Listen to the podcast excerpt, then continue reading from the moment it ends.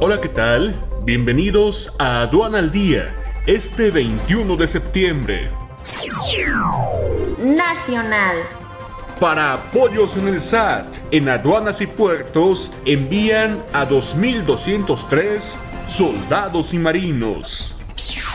Contratista de dos bocas deja obra. Entra firma vinculada a Odebrecht.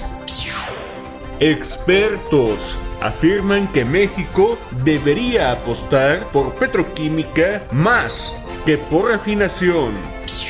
Inversión de la familia del Valle en Internet bajo la lupa de la COFESE.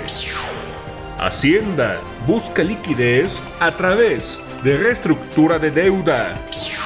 SAT y Procuraduría Fiscal amenazan el Estado de Derecho, señala Vara Internacional de Abogados.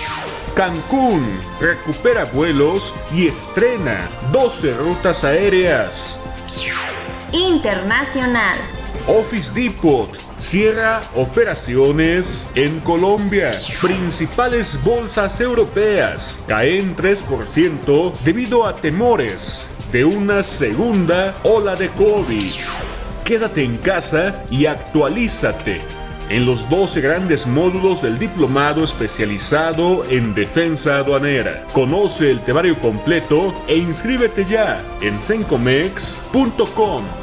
Inicia 2 de octubre. Aduana al día.